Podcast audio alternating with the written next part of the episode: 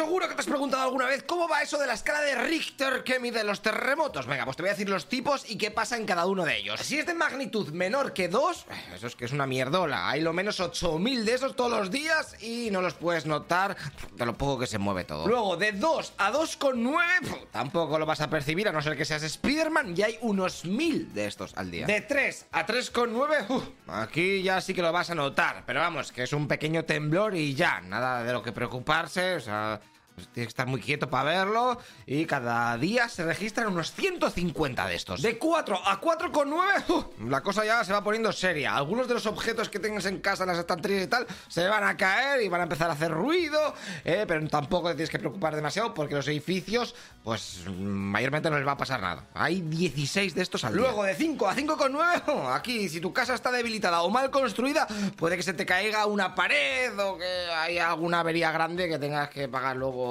cosa fina. Pero para el resto de las casas no va a ser algo heavy, ¿vale? Hay dos de estos terremotos al día en el planeta. De 6 a 6,9, uh, esto ya es hardcore level. Si pilla tu casa dentro de un radio de 160 kilómetros del epicentro del terremoto, seguramente se te caiga. Hay 120 al año de este tipo de terremotos y depende de dónde caiga, pues a partir de este nivel para arriba son los que seguramente sueles ver en las noticias, ¿vale? A partir del 6 arriba. De magnitud 7 a 7,9, pues como los de antes, pero los destrozos son más bestias y el radio aumenta, cargándose casas que en un principio podrían considerarse en buen estado. Aquí dentro entraría el reciente terremoto que acaba de ver en Marruecos, que ha sido de 7,2 y encima ha sido a las 11 y 11 de la noche, pillando a mucha gente, sobre todo a los niños en la cama, sin apenas tiempo de para poder reaccionar.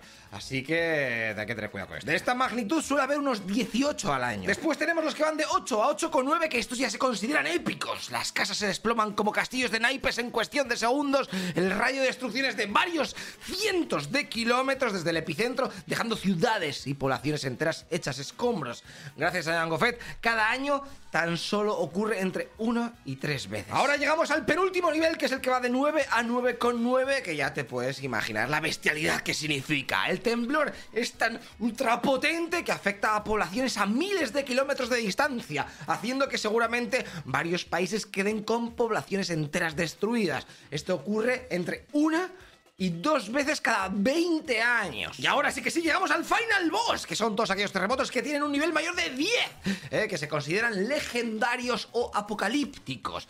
Aquí directamente una parte del mapa queda baneada del server. Fíjate que en la historia de la humanidad nunca se ha llegado a algo tan heavy y se intuye que la caída del meteorito ese de los dinosaurios pues pudo provocar un terremoto de estos niveles, ¿vale? Se cree que sería del nivel 13. Para que te Y por si te lo preguntas, el terremoto más bestia que han sufrido los humanos ya con sismógrafos para registrarlo también es el de Valdivia, en Chile, en 1960. que fue de nada más y nada menos que de 9,5 y se pudo percibir en todo el planeta con una duración de 14 en donde murieron 2.000 personas y afectó a otras 2 millones que se les jodió la casa. Y se cree que cada 300 años suele haber uno de estos en aquella zona. Por cierto, esta manera de medir los terremotos se creó en 1935 por el estadounidense Charles Francis Richter.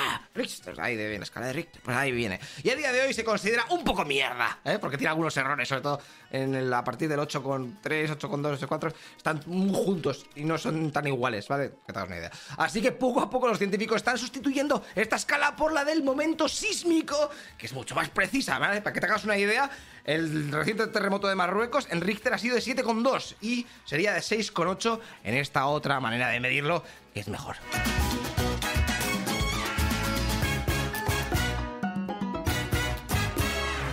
Hey, una cosa, tú que estás escuchando este podcast, te recuerdo que todo esto está subido en nuestro canal de YouTube, ¿eh? Noticias Ilustradas.